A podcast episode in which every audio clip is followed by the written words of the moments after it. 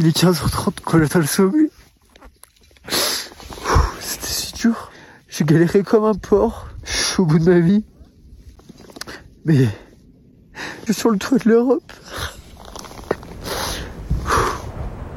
Je renoncerai pas, le Mont Blanc, je voulais le monter. C'était un projet à deux avec Louis. Et une fois rétabli, euh, je demanderai à Louis s'il veut le, le retenter avec moi. Une deuxième fois. Petite pierre comme ça, à la vitesse où elle va, euh, si on se la prend dans la tête ou même dans le corps, euh, on finit en steak caché. On se demande comment on est encore en vie en fait, parce que on a vraiment frôlé la mort. Ils sont étudiants à Neuma Business School. Ils vivent parfois des expériences complètement dingues. Nous avons eu envie de les écouter.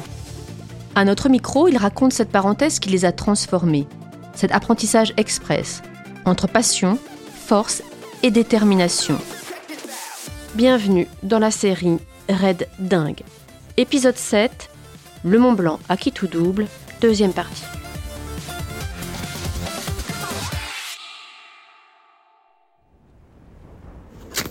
Salut tout le monde, on est de retour sur l'aiguille du midi. Il fait un temps magnifique et j'ai une petite surprise pour vous. Salut les gars. Il y a le Gauthier qui est là. La fois où on s'est revu, c'était euh, bah, en septembre qu'on a dû faire la deuxième ascension. On s'est pas revu entre deux. Là, je vais pouvoir avoir ma chance de le refaire. Aujourd'hui, c'est acclimatation. On est à l'aiguille du midi à 3800 mètres. Et demain, minuit, tenez-vous prêts. On tente le Mont Blanc, comme prévu, à deux. Et les gars, petite précision aussi, donc on n'est pas que tous les deux. On est avec euh, deux gars, donc de MD, MB Projet. Et euh, donc on sera à quatre pour faire l'ascension. Associer deux projets, c'est euh, de la motivation x2. En mai, le MB23 projet a tenté l'ascension du Mont Blanc. Ils l'ont loupé. Et ils nous ont demandé un petit coup de main pour le réussir euh, là en septembre. On va essayer d'aller au bout à 4. Ils le font eux aussi pour une association, Enfance et Cancer. Et on le fait toujours évidemment pour rester sans frontières. C'est comme ça que le deuxième projet s'est lancé. Deux associations, quatre bonhommes, c'est parti, demain minuit, tenez-vous prêts. On a eu une chance, c'est que Louis l'avait déjà fait une première fois. Donc on a pu prendre son tracé et en fait, bah, il nous a servi de guide au final. C'est vrai que je savais à quoi m'attendre, je savais que ça allait être dur, mais euh, je savais aussi que du coup le faire en septembre, ça allait être un peu plus sympa parce que la neige, euh, elle est à partir de 3600 mètres d'altitude, alors qu'elle était à 2000 euh, en juin. Donc il y a toute cette partie presque jusqu'au refuge du goûter où on sait qu'on va le faire en basket, qu'il n'y aura pas besoin de chausser les crampons, pas besoin de mettre les grosses chaussures. Les conditions étaient idéales, on avait du soleil, euh, il faisait relativement chaud. Déjà ça mentalement ça fait du bien,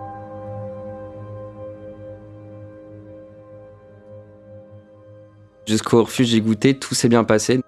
Ah, du coup les gars on a bien charbonné franchement, on, a, on est monté en, en une heure, on a fait 700 mètres de dénivelé, on est vraiment bien. Ouais, on a bien bossé ça et là on est tranquille, on a bien mangé, on a fait un bon repas et, euh, et là on va aller dodo parce qu'on se réveille dans 4 heures.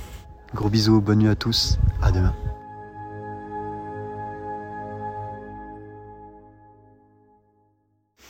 Hello tout le monde, il est euh, 1h15, on est parti un peu en retard, on aurait voulu partir vers minuit 30, minuit 45, mais euh, le temps de déjeuner, de se lever, on est même pas le temps de se lever. Les 3 heures de, les 3 heures de sommeil ont été dures. Et il y a de belles chutes de pierre là-haut parce que ça a pas gelé cette nuit. Ça va être euh, le bordel, mais c'est parti. Gauthier, chaud patate Chaud frère, chaud.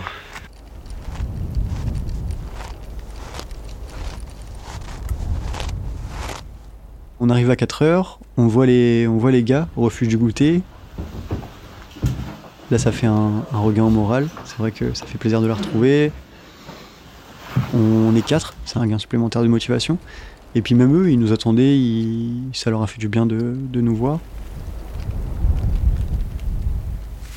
Et, euh, et c'est parti, là il est 4h30, on décolle du refuge du goûter.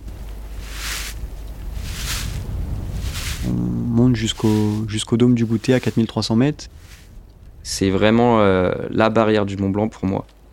Les 400 derniers mètres, c'est le plus dur. La, la fin paraît interminable.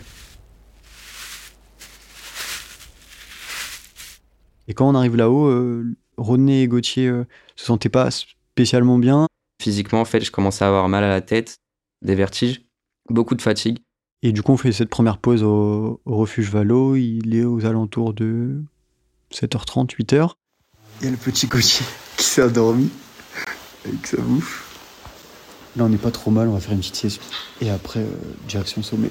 Et quand on se réveille à 9h avec Gauthier, euh, on a tous les deux euh, mal à la tête, mais, mais comme si on venait de sortir de boîte de nuit et, qu'on avait pris une, une cuite. On est un peu KO, mais, mais ça va le faire. J'avais le mal des montagnes, tout simplement. Un des Rouennais avait les mêmes symptômes que moi. Avec l'altitude, on a le manque d'oxygène. En fait, ce qui m'a manqué, je pense que c'est l'acclimatation passer de 3000 à 4400, forcément, ça, ça fait quelque chose au corps et mon corps n'a pas suivi en fait. René du MB23 a mal à la tête, il redescend. Gauthier, pareil, les As du pic. Je pense que c'est une décision qui est venue d'ailleurs d'eux-mêmes. On est responsable et on décide de redescendre tous les deux pour euh, assurer la sécurité du groupe. Il reste JB du MB23 et moi. On va tenter l'ascension à deux. On va monter tranquillou, si ça passe c'est cool. On souhaite bonne chance en fait, bonne chance pour l'ascension et bonne chance pour la descente.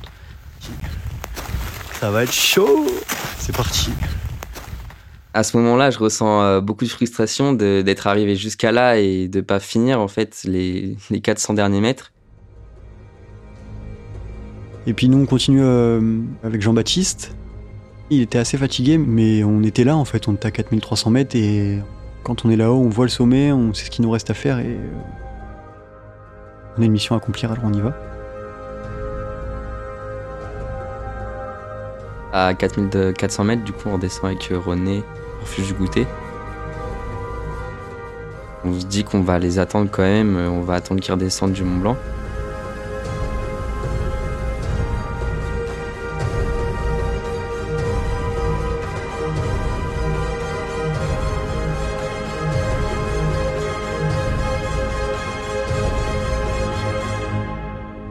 Et euh, vers 13h, nous appelle.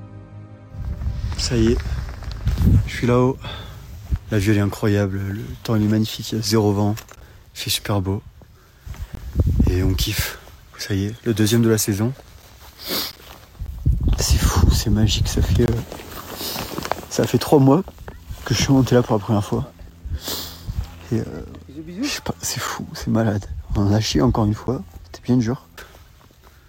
On reste 5 minutes là-haut, puis euh, on va attaquer la redescente. La descente jusqu'au refuge du elle était vraiment dure. Je pense que le mal des montagnes m'a rattrapé à ce moment-là. Et j'avais plus de jambes, j'avais plus de tête. Euh. J'ai été beaucoup aidé par Jean-Baptiste, qui m'a motivé et qui m'a aidé à redescendre. On fait une petite pause, on prend un petit cookie, un petit chocolat chaud, euh, et puis, euh, là on hésite. Est-ce qu'on dort au refuge du goûter euh, tous les quatre? Est-ce que à 18h on a le temps de partir et de redescendre jusqu'au refuge de Tétrousse Ou pas? C'est la question qu'on se pose. L'enjeu en fait c'était de prendre le train le lendemain, donc on prend qu'une demi-heure. Donc forcément là on est un peu plus frais qu'eux et on, on les booste un petit peu. C'est vrai que j'étais vraiment très très fatigué, là pour le coup j'étais à bout de force. Je m'attendais à ce que Louis ait pas beaucoup d'énergie, mais au final il en avait encore beaucoup. Le plus important c'est de passer le, couloir du goûter avant que le soleil se couche. Parce qu'on a conscience euh, que les chutes de pierre le soir, une fois que le soleil a tapé toute la journée, elles sont beaucoup plus importantes. Et vu qu'il fait nuit, on les voit pas forcément.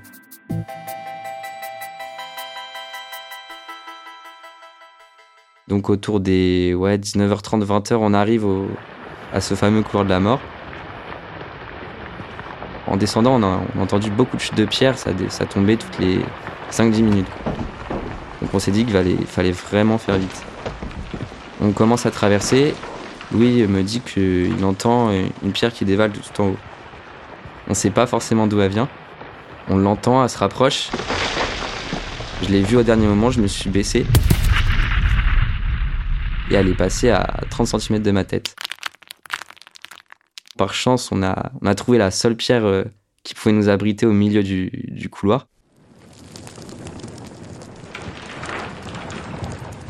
Rodney et Jean-Baptiste, ils sont en face. Les gars nous disent euh, qu'il n'y a rien, qu'on peut y aller, ok.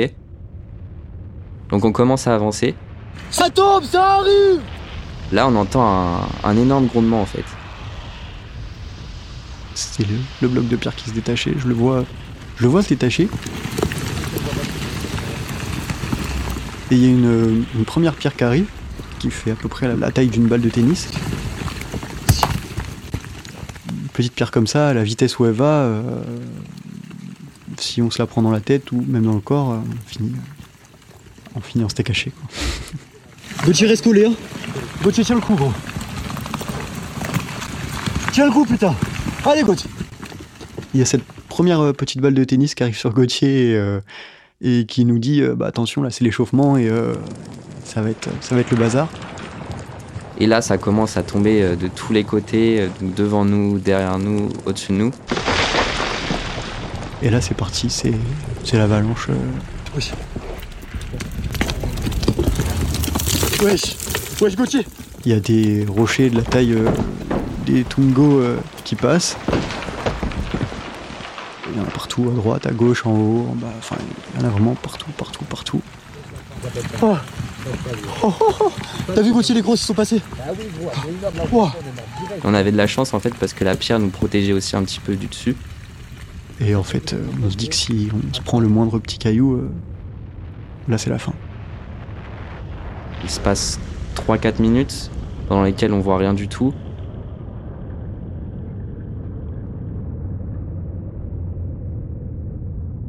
Ok Passé ces 4 minutes là, on commence à voir les gars en face. On est bon Ça va, les gars? On voit qu'ils ont rien.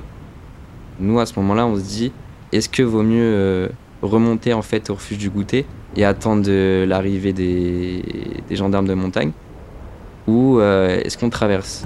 Ah, gros, on est obligé. Gros, on est obligé, gros.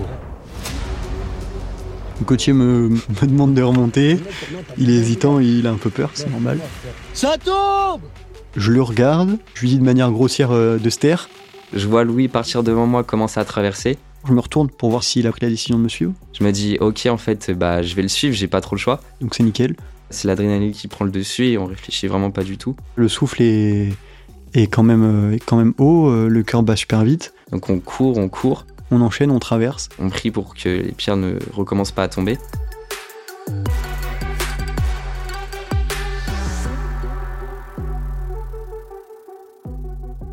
Et une fois qu'on a passé ce couloir, il y a encore euh, 150-200 mètres. On est encore exposé aux chutes de pierre. Il commence à faire nuit noire. Les lampes frontales étaient au fond du sac, euh, pareil pour Gauthier, donc on s'éclaire avec euh, nos lampes torches de téléphone. Et, on court, on court, on court, on court. Le plus gros est passé, mais, mine de rien, on est toujours bloqué là-dessous. Les gars descendent, ils vont chercher du secours parce que les chutes de pierre continuent. Là, il y a le, peloton gendarmerie d'Haute Montagne qui est en bas, qui nous surveille. Et il voit Jean-Baptiste et Rodney redescendre, mais il nous voit pas tous les deux. Et il savait à la base qu'on était quatre parce qu'il nous regardait aux jumelles descendre avant. Ils ont vu une énorme fumée euh, qui se dégageait et puis ils nous ont entendu euh, un peu crier. Donc ils ont appelé un hélicoptère de gendarmerie.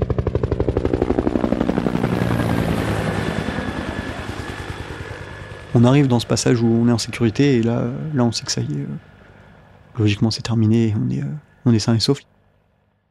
Il reste encore un peu de chemin hein, jusqu'au refuge de Tétrousse, mais, euh, mais le plus dur est passé, le plus dangereux est passé.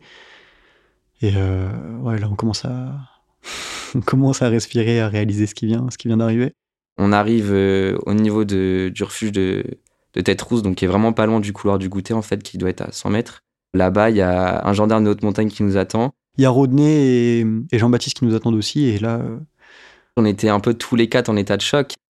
On se demande comment on est encore en vie en fait, parce que on a vraiment frôlé la mort. Quoi. Les pierres, ils passaient à 30 cm de nos têtes. miraculeusement, personne n'a aucune blessure, aucune égratignure. Enfin, franchement, euh, sur les milliers de pierres qui sont tombées, je sais même pas comment une ne nous a pas touchés. C'est, c'est fou. On a vraiment eu une bonne étoile. On vous fait ce petit message sur Instagram euh, pour vous dire que hier soir, on a eu un accident, un accident assez grave.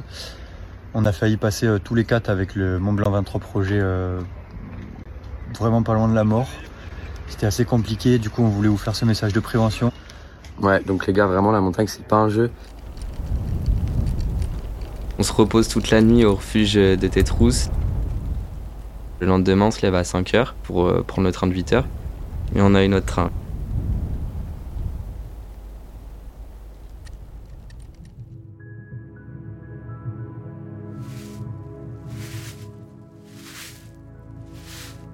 C'était énorme, c'était fou, L'expérience du Mont Blanc, elle était dingue parce que euh, remplie de rebondissements. avec des enjeux associatifs, humains, sportifs. On s'était fixé un objectif qui au début paraissait inatteignable. On s'est dépassé nous-mêmes, on a été au bout des choses. Je me suis retrouvé confronté à moi-même. Quand le corps répond plus, le mental prend le dessus, mais je pensais pas qu'on était capable de faire autant de choses avec simplement le mental. On s'est toujours tiré vers le haut. Ça m'a permis de voir ce que c'était de se pousser mutuellement, d'être une, vraiment une équipe. C'était incroyable.